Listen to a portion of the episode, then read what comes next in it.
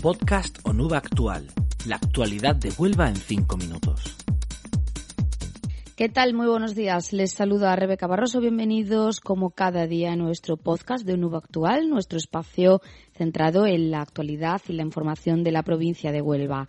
Es martes 24 de enero.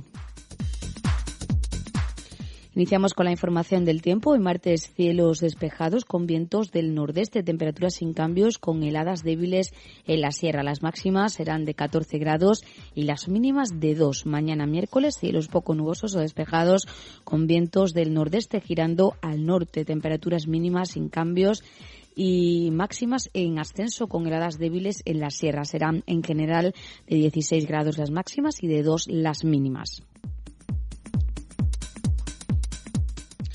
Comenzamos el repaso a la actualidad. Una persona ha fallecido y otras cuatro han resultado heridas tras una colisión entre dos turismos registrada a última hora del día de ayer en la A483 a la altura de la localidad onubense de Almonte. Varios avisos recibidos en el teléfono 112 minutos después de las nueve y media de la noche solicitaban ayuda por un choque frontal de dos turismos con personas heridas y atrapadas.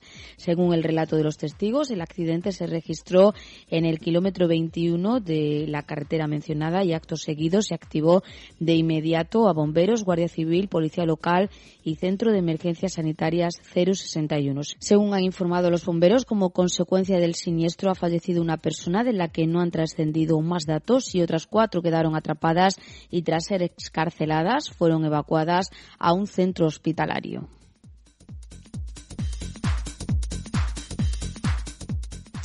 Les contamos que la recién finalizada 43 edición de la Feria Internacional del Turismo FITUR 2023 ha concluido con cifras de participación muy similares a las ediciones prepandemia. FITUR vuelve a recuperar el pulso de participación con más de 222.000 asistentes, 136.000 profesionales de todo el mundo y 86.000 visitantes. Respecto a la participación directa en el stand de Huelva, la vicepresidenta del Patronato Provincial de Turismo, Modesta Romero, ha calificado calificado esta edición como sumamente positiva, con más de 200 representantes inscritos entre empresarios turísticos e instituciones tales como ayuntamientos, delegaciones provinciales, mancomunidades y otras entidades.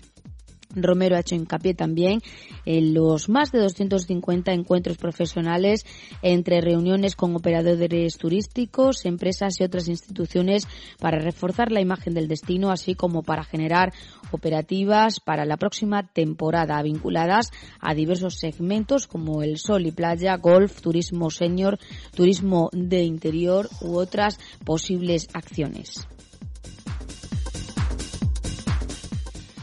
Contamos que la presidenta de la Diputación de Huelva, María Eugenia Limón, ha visitado los municipios de Escacena, del Campo y Manzanilla para conocer junto a sus alcaldes las diferentes obras que están llevándose a cabo eh, a través de los servicios de arquitectura y urbanismo y de carreteras y caminos de la Administración provincial contempladas en los planes de caminos, senderos e infraestructuras.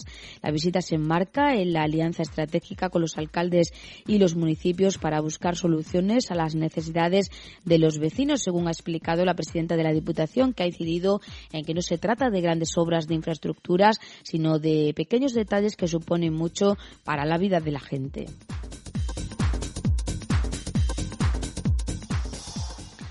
Y la secretaria de Estado de Migraciones, Isabel Castro, ha destacado este lunes a la provincia de Huelva como ejemplo de integración de la población migrante que viene a trabajar, así como que ello no supone ningún conflicto social.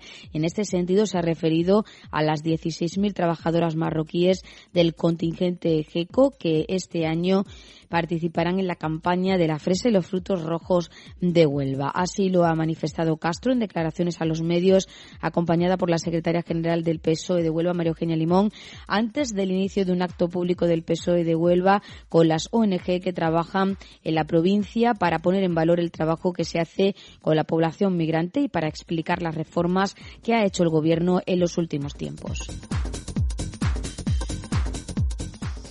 El Festival de Cine Global de Santo Domingo de República Dominicana se ha inaugurado con una amplia representación onubense en la capital dominicana debido a que el certamen dedica al cine andaluz una de sus secciones principales en esta edición. La cantadora argentina fue una de las estrellas durante la, gala, durante la gala inaugural del certamen que se celebró en el Teatro Nacional de Santo Domingo con una actuación musical que arrancó con un fandango de Huelva que despertó grandes aplausos entre el público. Según ha indicado la Asociación de la Prensa de Huelva, la actuación de la unubense también se completó de la mano de la reina del merengue local, Mili Quezada, interpretando a dúo uno de los grandes éxitos de la dominicana. Nada más por el momento, más información como siempre a través de la web andaluciaactual.es. Muchas gracias, saludos.